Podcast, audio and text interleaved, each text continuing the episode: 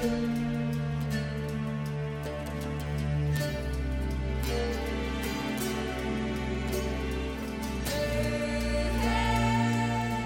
三国新说，品三国故事，悟三国人生。欢迎进入三国新说的语音世界。大家好，我是拉老师。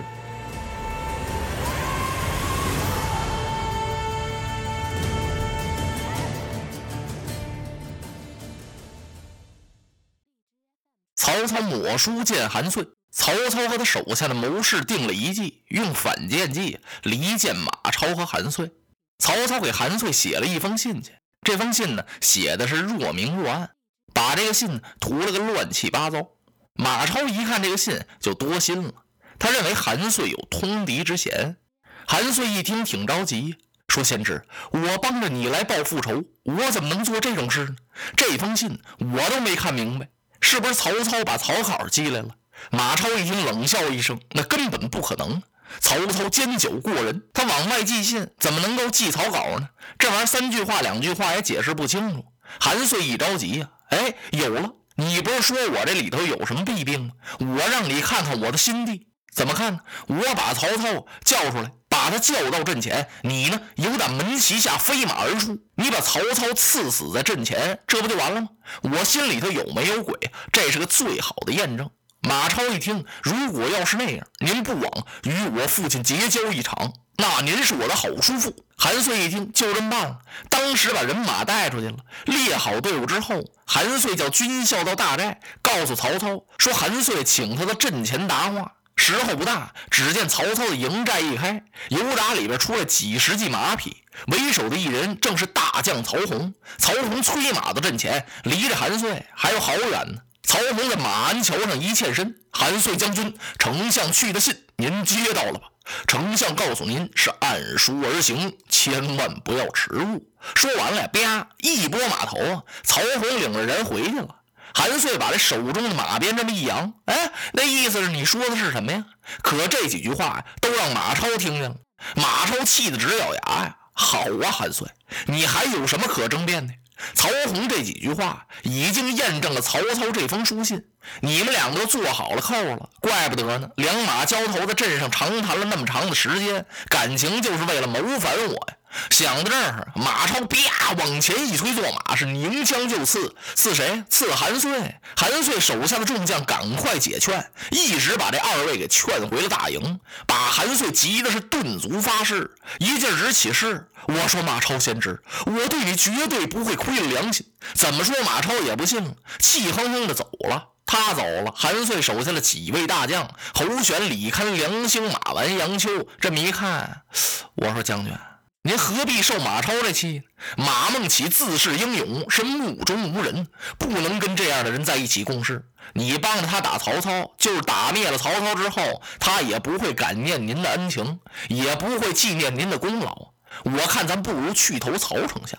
啊！韩遂一听，不不，那怎么能行呢？我与孟起之父乃八拜之交。哎呀，马超既不念旧，将军您又何必枉自多情？韩遂听了这番话，把头低下了。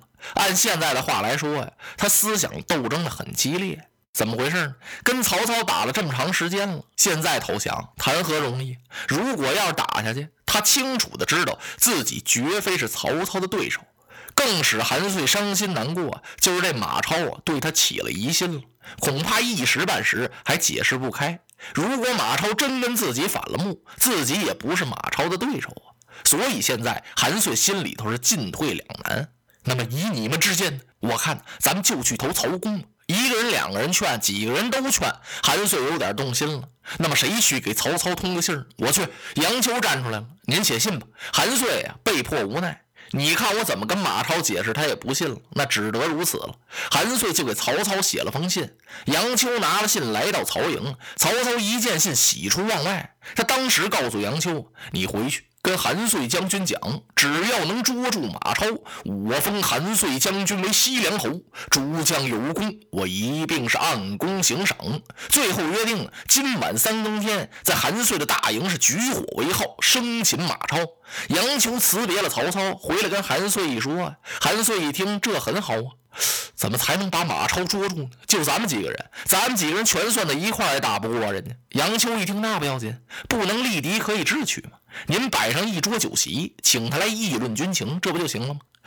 嗯，是个办法。韩遂吩咐，在他大帐后面啊，堆起柴草，干什么呀？点火为号。火光一起，曹兵好来接应。韩遂领着他这几员将，正趴在那帅案那商量呢。杨秋紧着盯着我说：“将军，可事不宜迟，是迟则生变。”杨秋这“变”字刚这么一出口，啪，帐帘一挑，由打外边闯进一人来。这人在外边听了半天了，谁呀？马超。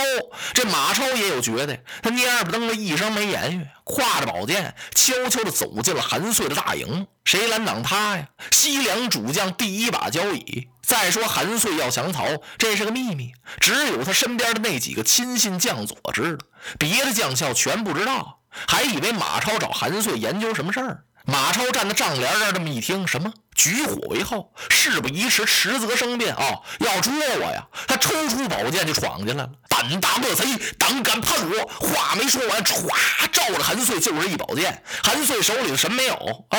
哎，他用手往外这么一搪，哪有用手搪宝剑的？咔嚓！哎呦！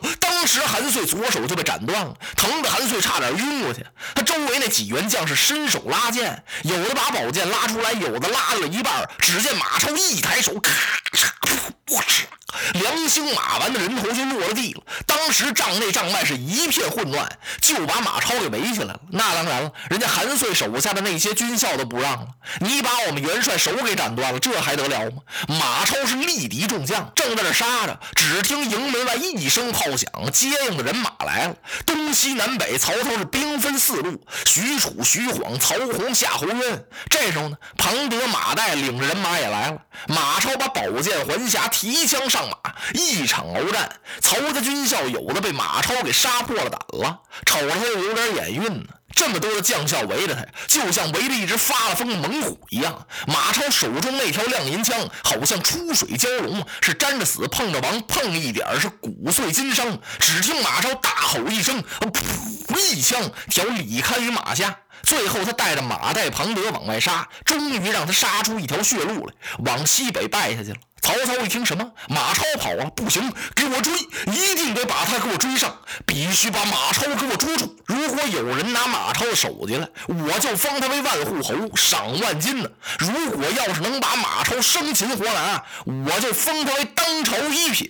大将军，你说曹操下了多大的本得了？正像他自己说的那样，马儿不死啊，我就没有葬身之地了。所以曹操是不惜一切代价要活捉马超，不是说穷追莫追吗？曹操这回一反常态，下了狠心了，必须追马超上天，你给我追到凌霄殿；入地，你给我追到水晶宫去。嘿，曹兵把这马超追的这个苦啊！最后啊，这位马超将军带领着庞德、马岱，只剩下三十几个人，跑到陇西去了，就是现在的甘肃西部。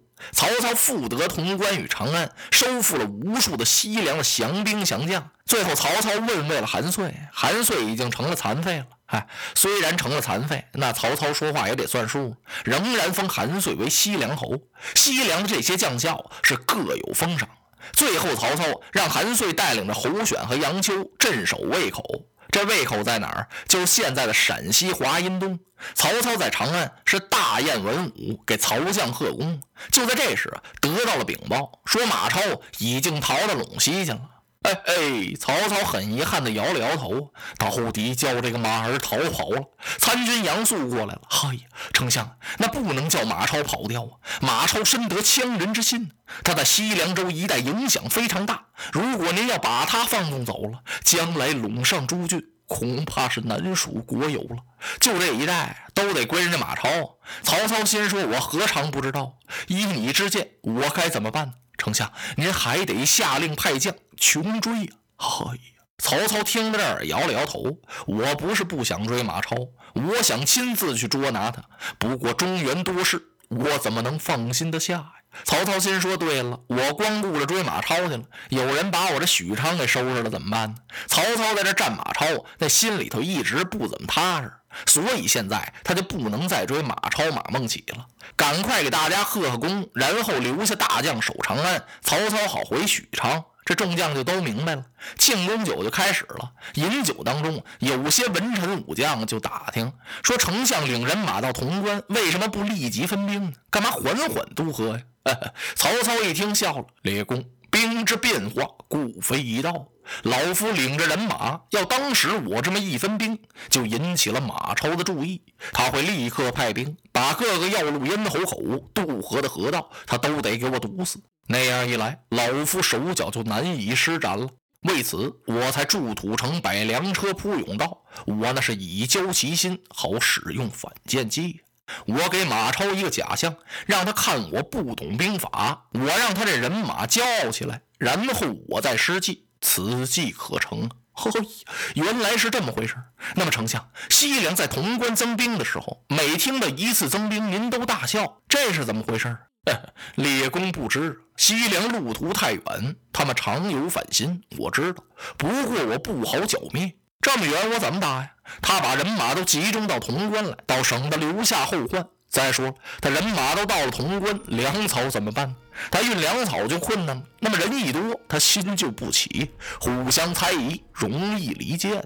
所以我这才抹书见韩遂。哎呦！众文武一听，举杯高呼：“是丞相！”神谋。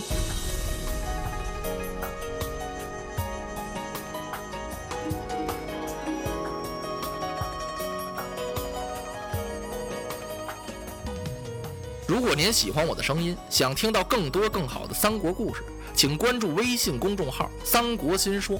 我们不见不散。